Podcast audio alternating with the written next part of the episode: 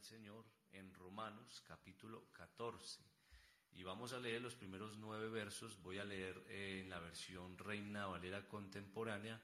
Es un poco más actual a nosotros, entonces voy a, a leer estos primeros versículos. Dice así la palabra del Señor.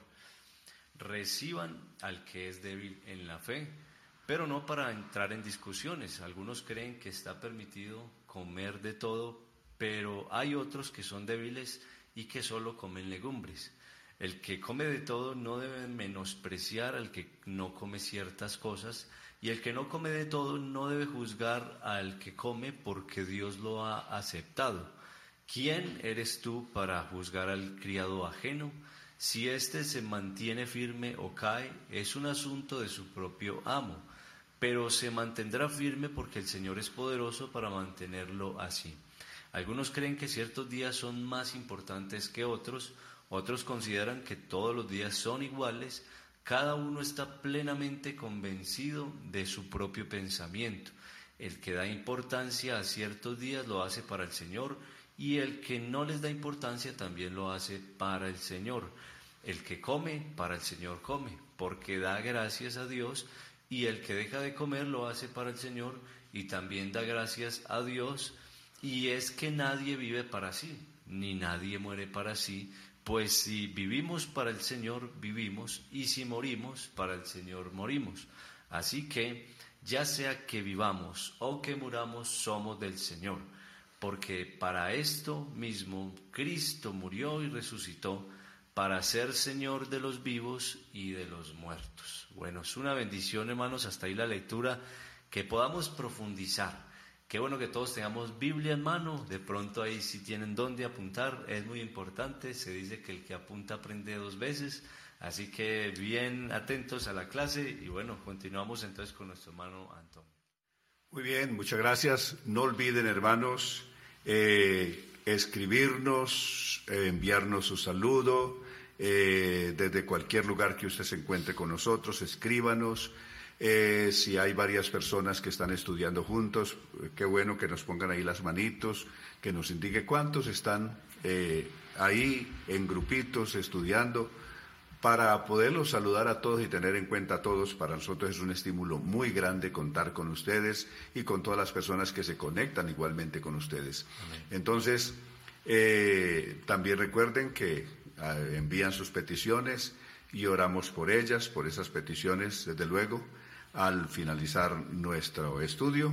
Entonces, por favor, eh, les rogamos eso, ya ustedes conocen la metodología y a todas las personas nuevas que se están conectando con nosotros, pues les pedimos que también, por favor, se suscriban a nuestro canal y, y para nosotros eso es muy importante a la vez que lo puedan compartir también con otros. Amén. Teníamos por ahí una pregunta de pronto antes de entrar en el estudio a ver si la recordamos, una pregunta dijimos que íbamos a resolver esta noche. Sí, así es. Antes de, antes de que se nos pase, queremos hacerla eh, porque nos la envía una hermana que se llama la hermana Nelly Reyes. Eh, ella nos hace una pregunta, ¿qué función tenían los profetas menores y quiénes los nombraban a dichos profetas?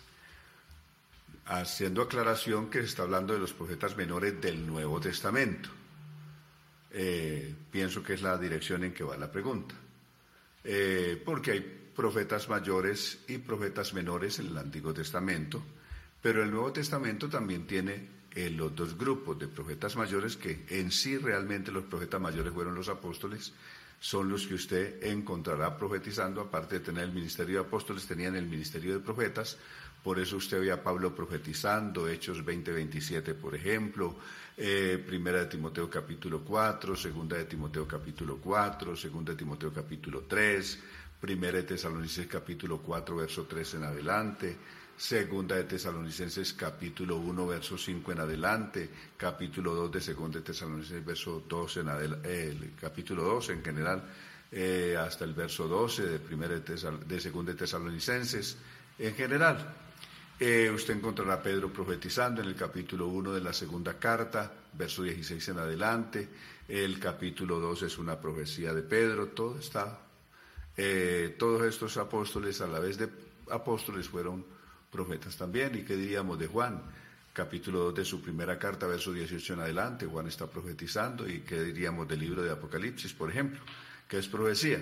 Entonces los apóstoles cumplieron la función de apóstoles y de profetas a la vez. Ellos cumplieron ese doble ministerio que a la vez son eh, el fundamento que quedó establecido para la iglesia, eh, como dice Efesios 2.20, edificado sobre el fundamento de apóstoles y profetas, siendo la principal piedra del ángulo Jesucristo mismo. Entonces, ahí está.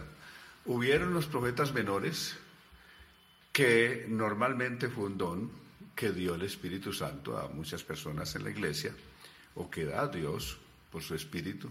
Y es el caso de Agabo. Agabo, eh, mencionado tanto en Hechos 12 como en Hechos 20 eh, o 21, se habla de Agabo, aquel que le profetizó a Pablo que lo iban a azotar en Jerusalén, que lo iban a atar, que lo iban a azotar, en fin todo el sufrimiento que vendría, pero ese es un profeta menor, intrascendente, pues Pablo no le dio ninguna trascendencia a las profecías de Agabo, aunque las profecías que él dijo se cumplieron. Por ejemplo, en Hechos capítulo 12 dijo que iba a venir una hambruna, y esa hambruna vino en los tiempos, eh, en efecto, en, los tiempos del emperador Claudio, así se registra en el capítulo 8 del, 12 del libro de los Hechos. Eh, las hijas de Felipe, eh, el evangelista dice que también eran profetistas y también le profetizaron a Pablo que lo iban a azotar, y en fin, a lo que Pablo finalmente dijo que a todo eso estaba dispuesto no solamente a sufrir, a ser azotado, a sufrir, sino a dar su vida por causa del Señor con tal de que terminara gozoso su carrera y el ministerio que había recibido del Señor. Entonces ese, ese tipo de profeta era un profeta intrascendente, es decir, no determinaba nada. Ese es el profeta menor del Nuevo Testamento. Bien, y ya dicho esto, pues nos vamos, entramos a este capítulo 14 de Romanos. Este capítulo 14 de Romanos es bien importante en lo que tiene que ver con la aceptación, con la resolución de los conflictos que se pueden presentar ah, en la feligresía entre los hermanos y especialmente cómo evitar, cómo evitar al máximo la exclusión. Hay dos términos. La exclusión eh, desconoce completamente al otro por sus ideas, por su pensamiento, porque no piensa como yo. Entonces la exclusión desconoce al otro, al que piensa distinto, al que cree distinto. La aceptación, por el contrario, no excluye, incluye, es inclusiva, incluye a las personas. Cuando se habla del débil en la fe, aquí como comienza Romanos capítulo 14, no está hablando de un rebelde. Una cosa es un rebelde y otra cosa es un hermano débil en la fe. Una cosa es un rebelde y otra cosa un hermano que es débil en la fe. Y vamos a ver todos estos detalles. El apóstol había agotado todo un temario que comenzó en el capítulo 6 sobre la vida moral o la condición de la nueva vida en Cristo que arranca en Romanos capítulo 6 del verso 1 en adelante y que incluye todo lo moral, todo lo que tiene que ver con la vida moral y ética del creyente.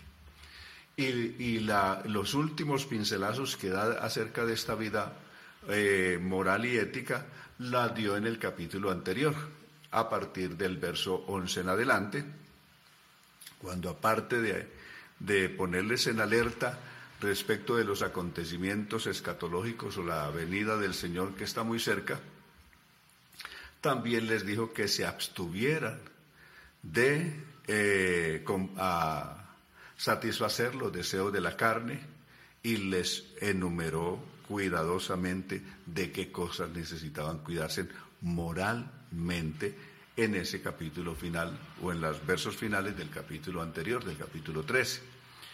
Ahora pasando de lo que es esa vida moral y ética establecida desde Romanos 6 hasta aquí, hasta el 13, en su parte final, entonces Pablo entra a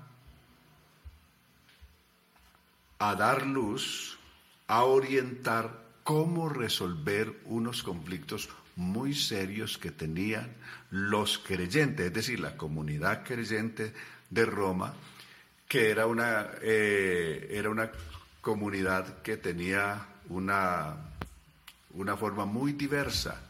¿Diversa en qué sentido? Unos eran judíos judíos, convertidos al Evangelio. Otros eran prosélitos del judaísmo. Y otros eran gentiles que nunca ni eran judíos ni tampoco eran prosélitos del judaísmo, pero convivían en una comunidad, en una misma comunidad como iglesia en la ciudad de Roma. Eh, como vienen de culturas distintas y de hábitos incluso alimenticios distintos, de, de manera de ver la vida y de guardar su sistema religioso muy distinto, entonces van a venir diversos conflictos, no se van a entender. Y normalmente cuando hay conflictos, eh, entre personas, los que más sufren son los más débiles. Es decir, si hay un enfrentamiento, los que por lógica van a padecer más son las personas más débiles. Los que quedan en el medio de los fuertes son los que terminan llevando la peor parte. Entonces, Pablo les está diciendo que por favor tengan cuidado, que por esos débiles también Cristo murió. Y si murió por ellos, entonces han de tener una alta consideración, y un cuidado muy grande con ellos. Bien, lo que se va a discutir acerca del sistema eh, dietético o de dietas o de, o de costumbres o de hábitos alimenticios aquí en este capítulo 14 no tiene nada que ver con Primera de Corintios capítulo 8. El capítulo 8 de Primera de Corintios está centrado en resolver un problema que tenían los corintios respecto de ¿Cómo hago yo para manejar esto del consumo de carne? Si los griegos acostumbraban todos los animales, casi todos los animales que sacrificaban, los sacrificaban ofreciéndolos primero a un ídolo. Y normalmente habían muchos lugares que abiertamente tenían ahí el ídolo y tenían la carne y tenían el ídolo al que había sido ofrecido ese animal. Entonces tenían exhibido el ídolo como en un altar al que ese animal y la carne de este animal que estaban vendiendo en la carnicería estaba ahí. Entonces, eh, aquí viene la discusión. Si llego a la carnicería, no necesariamente toda la carne que vendían ahí había sido ofrecida a ese ídolo, pero el ídolo estaba allí. Entonces, quiero que vayamos por un momento a Corintios capítulo 8, con el fin de no confundir el capítulo 8 de Corintios con el capítulo 14 de Romanos, que está planteando temas completamente distintos. Veamos el capítulo 8 de Primera de Corintios. En cuanto, a, lo que se ofrece a los ídolos, Pablo aquí en esta carta lo que está respondiendo preguntas que le habían enviado los corintios eh, tanto el capítulo 7 son respuestas a preguntas sobre el matrimonio, sobre el celibato y demás. Y en este capítulo 8, preguntas sobre cómo manejar esto de los animales sacrificados a los ídolos y cómo eh, debo comer carne o no comer carne. Debo preguntar si este animal fue ofrecido a los ídolos antes de comprar o de comer esa carne. ¿Qué hacer? Ese es el manejo que, o la situación que se está planteando en este capítulo 8 de Corintios, que ya vamos a ver que es muy distinto de Romanos capítulo 14. Hay unas cosas que son claras, mis hermanos. Aquí es cuestión de claridad. El consumir sangre rotundamente está prohibido en el Antiguo y en el Nuevo Testamento. Eso no tiene rebaja.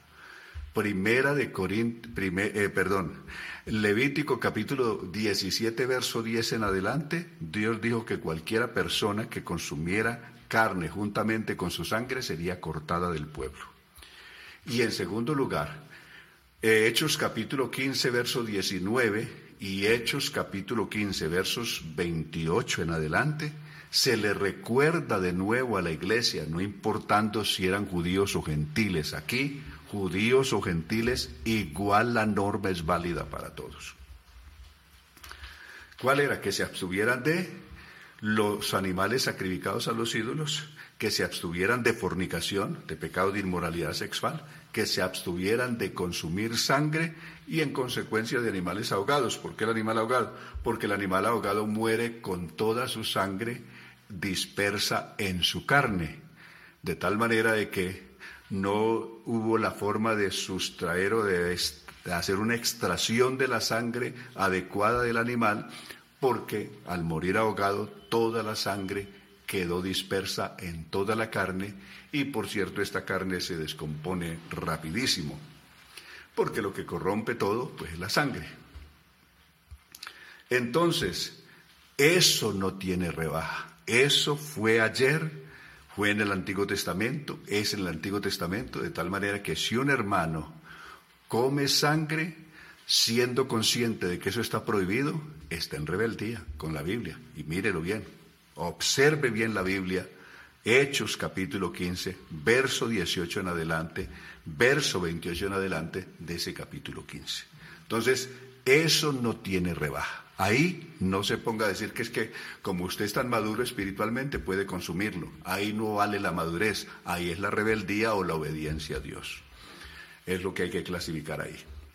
Ahora, lo que se discute aquí, vamos a leer el texto de 1 Corintios, que es lo que está. En cuanto a lo que se ofrece a los ídolos, es cierto que todos sabemos eh, es cierto que todos sabemos algo de eso, es decir, todos tenemos algún conocimiento formado acerca de lo que se ofrece a los ídolos. El conocimiento envanece, pero el amor edifica. Algunos creían que tenían tanto conocimiento que no había que prestar atención a esto, y resulta que sí, hay que prestar atención, porque si no es por mi caso, es por el caso de mi hermano. Si alguno cree saber algo, todavía no lo sabe como lo debe de saber. Pero si alguno ama a Dios es porque Dios ya lo conoce. Si alguno ama a Dios es porque Dios ya lo conoce. Cuando una persona ama a Dios, Dios sabe que esa persona lo ama. En cuanto a los alimentos que se ofrecen a los ídolos, sabemos que un ídolo no tiene valor alguno en este mundo y que solamente hay un Dios. O sea, aquí no hay dos dioses ni tres dioses, hay un solo Dios. Y aunque hayan algunos que se llamen dioses, los ídolos, pues los, griegos y la gente hasta el día de hoy los llama dioses, ya sea en el cielo o en la tierra, así como hay muchos dioses y muchos señores, para nosotros hay un solo Dios, el Padre de quien proceden todas las cosas y a quien nosotros pertenecemos, y un solo Señor Jesucristo, por medio de quien existen todas las cosas, incluso nosotros mismos. Es decir, aquí un Señor Jesucristo por quien existen todas las cosas, es decir, el creador de todas las cosas, según Pablo, es el mismo Jesucristo. Pero no todos tienen este conocimiento. Algunos que todavía están acostumbrados a los ídolos. Mire de dónde parte.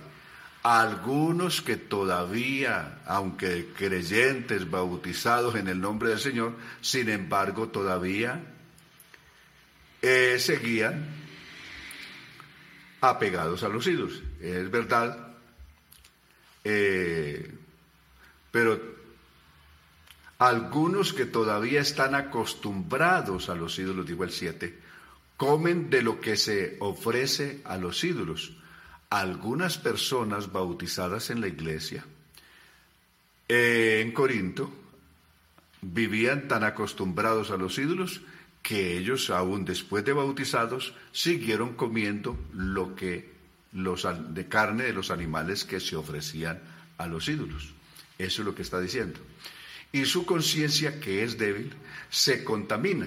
Es decir, y luego de comer esta carne salían contristados, salían con su conciencia eh, acusándoles eh, o, o haciéndoles sentir culpables por lo que habían hecho. Es verdad que los alimentos no nos acercan más a Dios, Pablo aclara. Es verdad que los alimentos no nos acercan más a Dios, ni que comamos ni que no comamos, eso no nos acerca a Dios ni nos aleja. Pues no somos mejores por comer ni peores por no comer. Pero tengan cuidado, verso 9, de que esa libertad que ustedes tienen no se convierta en motivo de tropiezo para los que son débiles en este aspecto. Verso 10. Porque si a ti, que tienes conocimiento, vea dónde está el punto, dónde está el asunto complicado, es decir, dónde está el punto de quiebre, donde hay que prestar atención. Verso 10. Porque si a ti, que tienes conocimiento, te ves sentado a la mesa en lugar de ídolos, es decir, había un lugar donde vendían la carne y ahí tenían los ídolos a los que ese animal del que ahora están ahí los comensales comiendo había sido ofrecido, ese, esa carne o ese animal había sido ofrecido a esos ídolos. Quiere decir que habían puntos específicos o restaurantes específicos donde estaban los ídolos y la carne que estaban vendiendo en ese restaurante o en esa carnicería era exclusivamente carne de animales ofrecidos a los ídolos.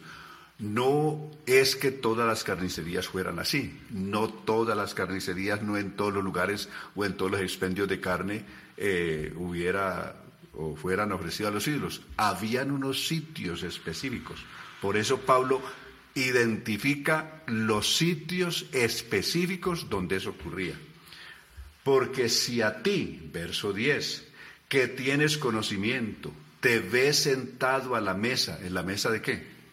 En, en, un lugar de ídolos. Quiere decir que no todos los lugares donde expendían carne eran lugares de ídolos. Había unos sitios específicos. Le dice, si alguno, si alguien cuya conciencia es débil, ¿acaso no se sentirá estimulado a comer de lo que se ofrece a los ídolos? Le dice, usted que, que lo ven tan espiritual y como con tanta madurez, está sentado en la mesa donde están los ídolos que previamente recibieron como ofrenda esos animales antes de ser sacrificados, entonces pasa un hermano por ahí, lo ve comiendo y dice, este hermano que es tan maduro debe ser que eso no es malo entonces comer eh, animales o carne de animales sacrificados a los ídolos ese hermano puede llegar a comer y enseguida desmoralizarse espiritualmente porque luego se va a sentir culpable en su conciencia. En tal caso, ese hermano débil por quien Cristo murió se perderá por causa de tu conocimiento, en dos sentidos. O porque se escandalice viendo a un hermano que está ahí prácticamente le rindiéndole culpa a los ídolos, porque porque él todavía sigue con su apego a los ídolos, como leímos en el principio, a pesar de, haber sido bautizado. Entonces, hermano, que cree que tú eres más espiritual, se escandaliza y se puede terminar apartando de la fe. O come también y luego sentir su conciencia culpable de haber cometido un pecado y termina apartándose. Entonces, no está bien que uno haga tropezar a un hermano por el que Cristo murió. Verso 12. Y así, al pecar ustedes contra los hermanos, es decir, ese pecado de comer carne sacrificada a los ídolos, se convierte en un pecado contra el hermano o contra los hermanos débiles. Y herir su débil conciencia, está diciendo eso, el verso 12. Pecan, al hacer esto, están pecando no contra el hermano ya, sino contra Cristo. Por lo tanto, si la comida es motivo de que mi hermano caiga, jamás comeré carne. Esa es la reflexión que hace el verso 13, para no poner a mi hermano en peligro de caer. Ese es Primera de Corintios capítulo 8. Veamos que Romanos capítulo 14, el tema es completamente otro. ¿Por qué quise traerlo a colación? porque algunos confunden estos dos capítulos, el capítulo 8 con el capítulo 14 de Romanos, y resulta que los temas que se manejan son completamente distintos. Veamos el capítulo 14. Eh, el capítulo 14, ¿qué va a manejar? Va a manejar el sistema Korch y el sistema Parvi. El sistema Korch que se maneja aquí es una dieta estrictamente judía, es decir, el judío, hay un sistema Korche y un sistema Parvi. Veamos el sistema Korche primero. El sistema Korche que se maneja en el judaísmo, esto se maneja desde el Antiguo Testamento. ¿Qué consiste eso? Comer carne, pero de animales que tengan la pezuña hendida, a excepción de los cerdos y otras especies, especialmente que tengan la pezuña hendida y que sean animales rumiantes. Los cerdos no son rumiantes, es decir, ellos no se echan a remascar después de que han comido, como así lo hacen las vacas, lo hacen las cabras, las ovejas, eh, las gacelas, en fin, en, general todo este tipo de, de, animado, de animales vacunos y, demás, ellos sí son rumiantes. Entonces, la carne solamente se consumía de eso. Estos animales en el sistema Korch, ¿qué es lo que se qué es lo que se vigila? Primero que estos animales hubieran sido sacrificados correctamente. ¿Qué es que, que, ese animal haya sido sacrificado correctamente? Aparte pues de, de reunirle el requisito de que fuera rumiante, es que en el sacrificio de este animal se hubiera separado adecuadamente, hubiera sido por un experto eh, que sacrificó al animal, al animal separando adecuadamente la sangre y la grasa de ese animal. La sangre y la grasa de ese animal tenía que ser separada por el sacrificador que hacía este oficio, para que así la carne pudiera comerse eh, con seguridad de que no tenía ni sangre ni otros elementos que pudieran ser nocivos para la salud. Ese es el sistema Korch. Entonces, el sistema Kors, eh, que ya mencionamos, entonces contiene esto. Se podía comer la carne, no que no se pudiera mezclar la carne con productos lácteos, es decir, no se podía mezclar la carne, por ejemplo, con mantequilla o con queso, como se hace en otro tipo de cocinas, eh, sino que la carne había que comerla aparte y si iba a comer productos lácteos se tendría que comer aparte, no revolverlos, no comerlos juntos.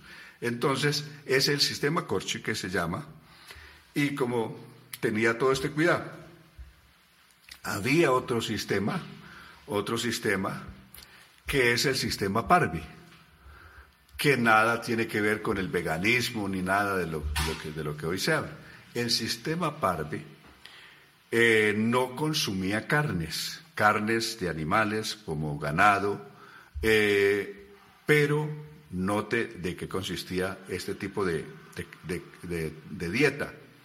Esta dieta Parvi estaba compuesta por frutas, por cereales, es cierto, y también por pescado, pero pescado que fuera pescado que tuviera escamas, el que estaba excluido de este sistema Parvi son los, la carne de pescado que no tuviese escama. Si era de un pescado que no tenía escama, ese no se podía comer, se consideraba inmundo en este sistema de, de alimenticio de la dieta conocida como Parvi. Entonces, en la dieta Parvi se podía comer el huevo, se, comía, se podía comer el pescado distinto de la vegana, que no se puede comer ni pescado, ni huevo, ni nada de eso, sino que todo tiene que ser vegetales. Entonces, no se puede confundir. Estos modelos eh, alimenticios mencionados aquí en Romanos 14 con nada de lo que hoy la gente tiene eh, como comida más sana o como ideología, como lo que quiera. Entonces, no confundir una cosa con otra.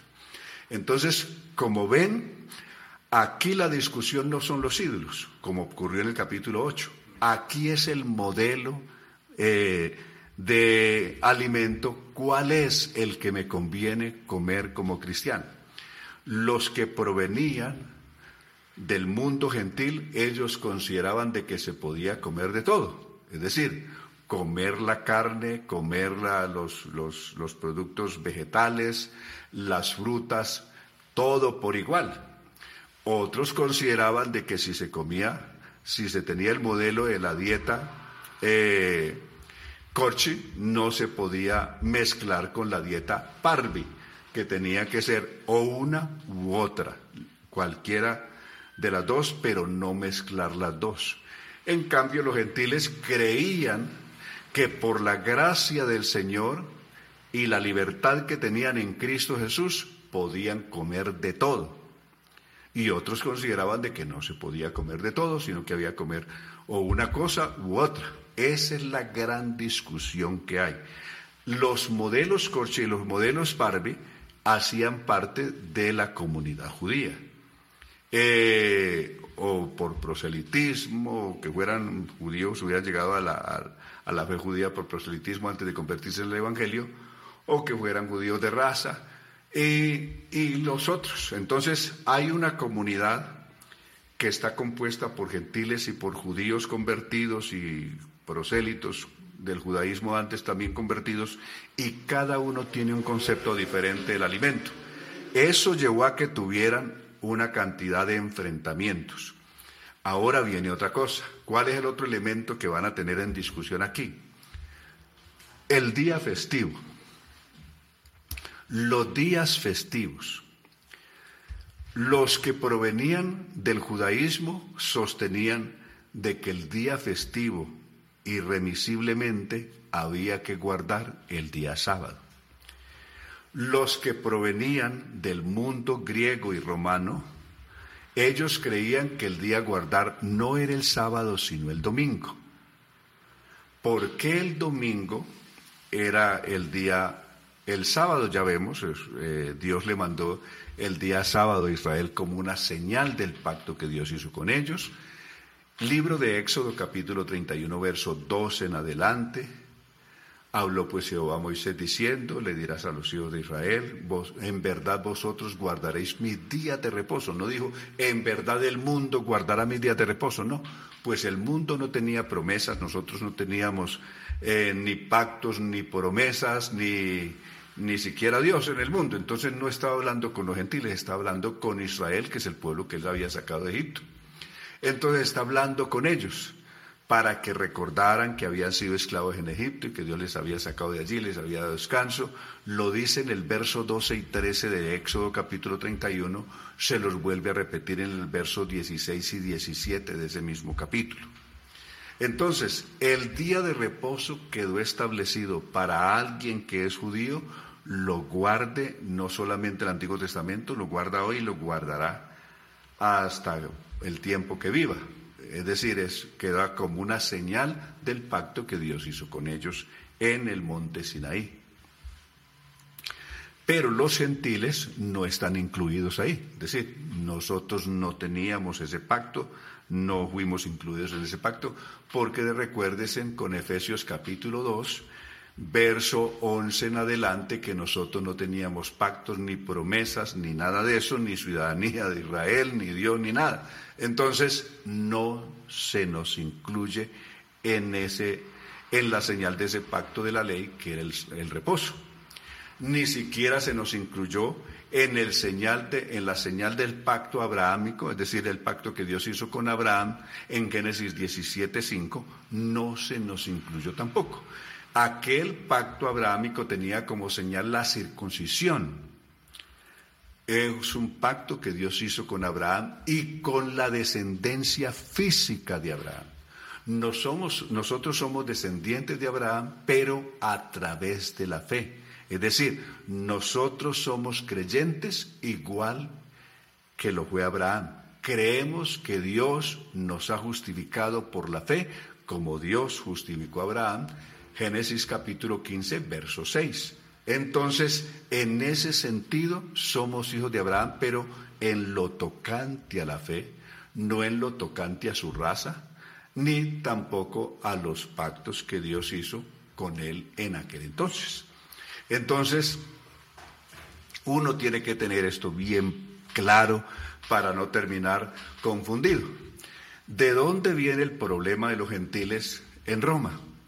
Es que hacia el año, entre los años 46 antes de Cristo al año 44, el emperador Julio César había, le ordenó a un experto astrólogo, asesor de su gobierno, consejero del egipcio, que le organizara un calendario en el que él fuera el centro. El emperador tenía que estar en el centro de ese calendario. Por eso uno de los meses del año se llama julio, en honor de Julio César.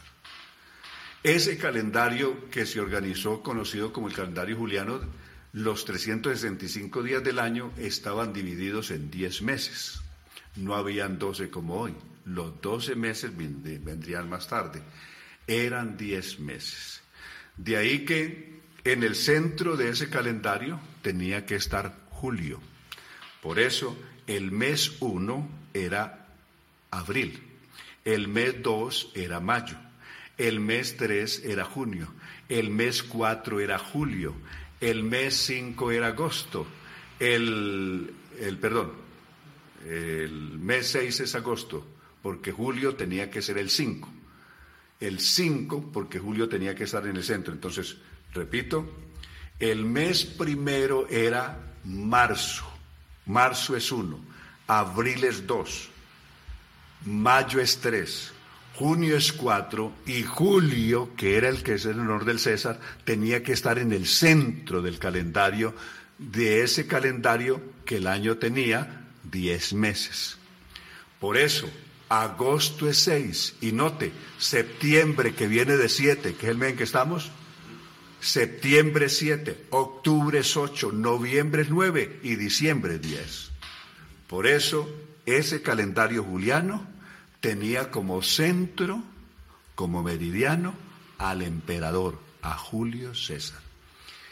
En ese calendario, el domingo, en razón de que el emperador era devota o adorador del dios Sol, entonces el primer día de la semana era en honor al Sol y en honor al sol era Sam, Sam es sol, es decir, el domingo es Sam, es sol.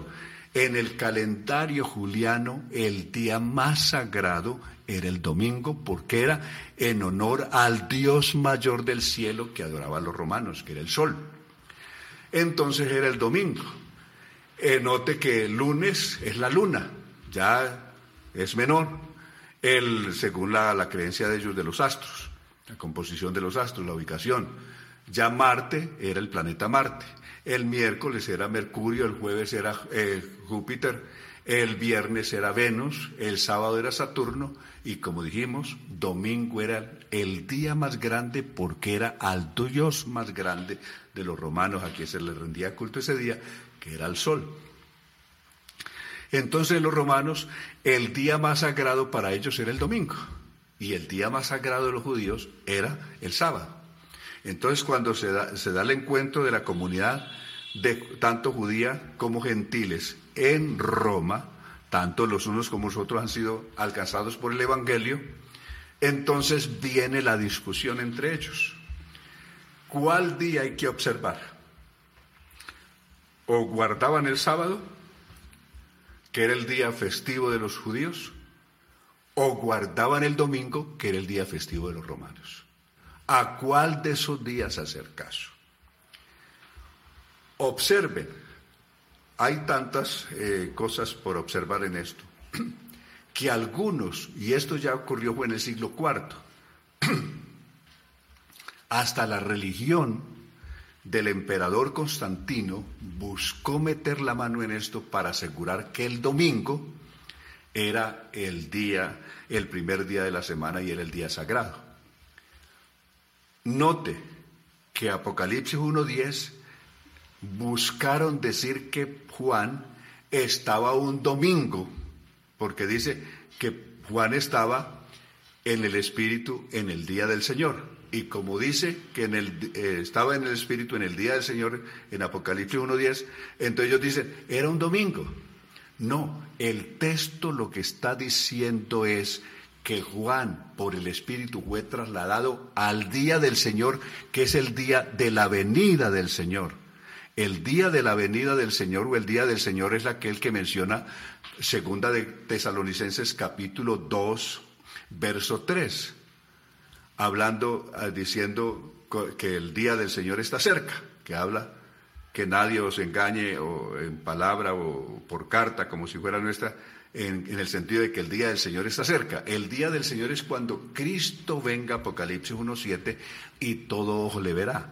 Juan fue trasladado en el Espíritu para que viera cómo será ese día, cómo será el día de la venida del Señor, como también es trasladado en espíritu el capítulo 4 hasta el cielo y todo lo que ocurre a partir de ahí lo verá acontecer en el cielo. es un asunto espiritual. No es que él estuviera eh, el primer día de la semana o el día domingo eh, haciendo esto, sino que el día del Señor que refiere aquí es el día de la venida física del Señor. Por eso, ¿qué es lo que comienza a escuchar? comienza a escuchar las voces en el cielo y ¿qué es lo que ve? Ve al Hijo del Hombre en medio de los siete candeleros, que ese es el día del Señor. Recuerdan que el Señor le había explicado esto a Pedro, capítulo 20, hablando con Pedro y con Juan, le dijo, después de decirle a Pedro si lo amaba y ponerlo a llorar, porque le preguntó tres veces, y Pedro luego le dice, ¿y este qué? Eh, porque el Señor le dice, mira, cuando era joven te, te ceñías, ibas donde querías, pero cuando ya seas viejo te ceñirá otro y te llevará donde no quieras. Hablándole con qué muerte Pedro había de glorificar al Señor. Entonces Juan, eh, entonces Pedro le pregunta, ¿y este qué? refiriéndose a Juan. Y Cristo le dijo un asunto en clave. Si quiero que éste quede hasta que yo venga, que a ti, sígueme tú. ¿Qué le quiso decir? Que Juan quedaría hasta que Cristo viniera y le explicara todos los grandes acontecimientos que ocurrirían en el tiempo del fin y especialmente en la era del Apocalipsis. Entonces, eso es lo que se cumple en, en Apocalipsis 1.15. Ahí se cumplió. Pedro ya está muerto a esa altura, todos los demás apóstoles, y Juan es el único que está vivo viendo a Cristo venir en su segunda venida. Lo vio en espíritu. Por eso no dice que lo vio en cuerpo, sino que lo vio en espíritu, porque fue una visión sobrenatural que la vivió en el espíritu y no en su cuerpo. ¿Correcto? Entonces, esto con el fin de qué? De que algunos piensan que el domingo es un día para guardar. Realmente la iglesia del Señor no tiene día para guardar. Todos los días son malos. Recuerde lo que Pablo dijo a los Efesios. Todos los días son malos, llámese domingo, llámese lunes, llámese martes, llámese sábado, todos los días son malos. Aprovechando bien el tiempo porque los días son malos. Entonces, no se dejen enredar. Entonces, aquí viene el asunto. Entonces los creyentes en Roma estaban embarcados en esa confusión. El día sagrado de Roma y del mundo romano era el domingo. Y el día sagrado de la comunidad judía que vivía en Roma, pues era el sábado. Entonces, eso es lo que se va a discutir, a cuál día hacerle caso.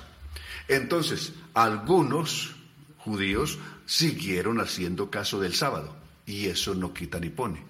Y algo otros, como los gentiles, ¿sabe qué? Entonces no hacemos ni caso ni a sábado ni a domingo, no hacían caso de, ningún día, entonces el apóstol Pablo dice, el que hace caso del día lo hace para sí mismo y lo hace para el Señor. Y el que no hace caso del día, igual no hace caso del día, igual lo hace para el Señor. Es decir, cómo resolver el conflicto, no llevando eso a, darle mayor trascendencia realmente de la que debe tener, sino manejar las cosas calmadamente sin ponerse a reñir o a rivalizar por estas situaciones. Entonces ahí sí, ya he explicado esto tanto de la cuestión eh, la, del sistema alimenticio y explicado esto de los orígenes de, de los famosos días sagrados, tanto de una comunidad como de otra, entonces ahí sí entendemos correctamente el pasaje. Porque la idea con este estudio es que usted lea el pasaje de la Biblia y lo puede entender sin ninguna dificultad. Y entonces mire cómo leemos. Reciban al que es débil en la fe, pero no para entrar en discusiones. Algunos creen que está permitido comer de todo. Esos los que venían del mundo gentil, que no eran de ninguna comunidad judía. Pero hay otros que son débiles y solo comen legumbres, es decir, los que hacían uso de la dieta Parvi, que ya la leímos, que comía frutas, cereales, pero también pescado, con la excepción de que fuera pescado que tuviera escamas. Y también comían huevo. Entonces no tiene nada que ver con el veganismo de hoy. El que come de todo no debe menospreciar al que no come, está diciendo el verso 3. Si una persona, es decir, si una persona gentil comía de todo, es decir, comía carne, comía cereales o comía la carne y a la vez esa carne la mezclaba con, con, los lácteos, con los productos lácteos, eh, que en las, en las otras dietas, tanto en la cochi como en la, en la parvi no se podía, pero alguien que, que no era judío comía de todo, es decir, comía carne y comía queso, pues lo hacía para el Señor. El que come de todo no debe menospreciar al que no come, al, que, al que no come ciertas cosas. El que no come de todo no debe juzgar al que come, porque Dios así lo ha aceptado. Es decir, busca que se acepten a pesar de ser diferentes en el concepto alimenticio. Si unos comían de todo, es decir, comían carne juntamente con los productos lácteos, no tienen por qué sentirse menospreciados, ni despreciados, ni rechazados por los que tenían la dieta Parvi, ¿correcto? O la dieta Cocho. Entonces, o viceversa. Verso 4. ¿Quién eres tú para juzgar al criado ajeno? Aquí hay una cuestión. El único dueño de todos nosotros es el Señor. De resto, mi hermano no es un esclavo mío para yo juzgarlo, ni tampoco yo soy un hermano, un esclavo de mi hermano para que me juzgue. El único que tenía potestad de juzgar era el dueño. El dueño podía juzgar a su siervo de acuerdo a sus criterios y a sus principios y a lo establecido pero otra persona no tenía por qué juzgar a un criado o a un esclavo ajeno. En este caso, todos nosotros somos siervos de Dios y no siervos de los hermanos. Por eso no podemos juzgar nada nosotros. Por eso la pregunta del verso 4, ¿quién eres tú para juzgar al criado ajeno? Si éste se mantiene firme o cae, es un asunto de su propio amo. Es decir, su amo es el que si cae lo levanta o si decide levantarlo, dejarlo caído, eso es potestad de su amo. Pero se mantendrá firme porque el Señor es poderoso para mantenerlo así, es decir, para mantenerlo firme, es decir, que no caiga. Verso 5. Algunos creen que ciertos días son más importantes, lo que veníamos diciendo del día sábado y el día domingo. Algunos creen que ciertos días son más importantes que otros. Otros consideran que los días son iguales.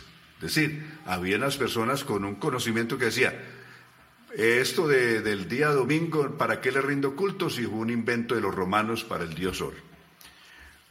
¿O para qué le rindo culto o para qué eh, rindo culto mayor reverencia al sábado? Siendo que fue una señal del pacto que Dios hizo con Israel, conocido como el pacto palestino. Entonces, unos consideraban que a ningún día había que darle importancia. Otros consideraban de que sí había que darle importancia a ciertos días. Cada uno está plenamente convencido de su propio pensamiento, es decir, ¿cuál es el pensamiento? Aquellos que hacían caso del día estaban convencidos en su mente que había que hacerlo. Otros estaban convencidos de que no había que hacer ninguna mención ni, ni ni qué, eh, descanso especial por ser el día este o aquel. Verso 6. El que dé importancia a ciertos días lo hace para el Señor. Y el que no les da importancia, no les da, note que no había un solo, no le da, no está hablando de un solo día, sino es un plural, no les da, está hablando de sábado y domingo. También lo hace para el Señor. El que come, para el Señor come, porque da gracias a Dios, y el que deja de comer lo hace para el Señor y también da gracias a Dios. Es que nadie vive para sí, verso 7, ni nadie muere para sí. Pues si vivimos, para el Señor vivimos, y si morimos, para el Señor morimos, ya sea que comamos de todo o que no comamos de todo, que tengamos cierta dieta restringida. Así que ya sea que vivamos o que muramos, somos del Señor. Verso 9, porque para esto mismo Cristo murió y resucitó. ¿Para qué? Para ser Señor de los vivos y de los muertos. Una prueba de que Cristo es el Señor y además el que va a juzgar a los vivos y a los muertos es que Cristo murió y resucitó. Solo aquel que murió y resucitó tiene la potestad legal de juzgar a los vivos y a los muertos. Eso es lo que Pablo está diciendo ahí en ese verso 9. Así que, ¿por qué juzgas a tu hermano? Se pregunta en el verso 10. O tú también, ¿por qué menosprecias a tu hermano? Todos nosotros tendremos que comparecer ante el tribunal de Cristo. Como respecto de esto del tribunal de Cristo, hay una cantidad de conceptos también diversos de un lado y de otro que piensan que el tribunal de Cristo es una cosa distinta, que, un lugar para juzgar a alguien. Dejaremos esto del tribunal para la próxima clase.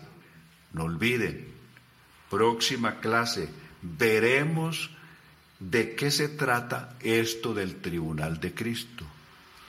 No olvide esto, es muy importante y trascendental. Esto no es nada banal, no es nada simple. Vamos a prestarle atención y recuerde, es muy importante para toda la iglesia del Señor saber y tener definido esto del tribunal de Cristo mencionado aquí y también en 2 Corintios capítulo 5. Ya lo veremos. Amén. Bueno, Dios les bendiga a todos. Eh, eh, fue un gusto tenerles a todos ahí conectados y también recuerden, vamos a tener esa clasecita ahí subida en internet, en YouTube, para que usted la pueda ver completa también. Que el Señor les bendiga grandemente y una feliz noche. Hermano Fran, de nuevo muchísimas gracias por estar con nosotros. Qué bendición. Amén. Un agradecimiento también a Manu, que ha estado ahí en la producción de nuestro programa, muy diligente en todo que el Señor la siga bendiciendo grandemente y en general cada uno de ustedes recuerden, los amamos en Cristo Jesús.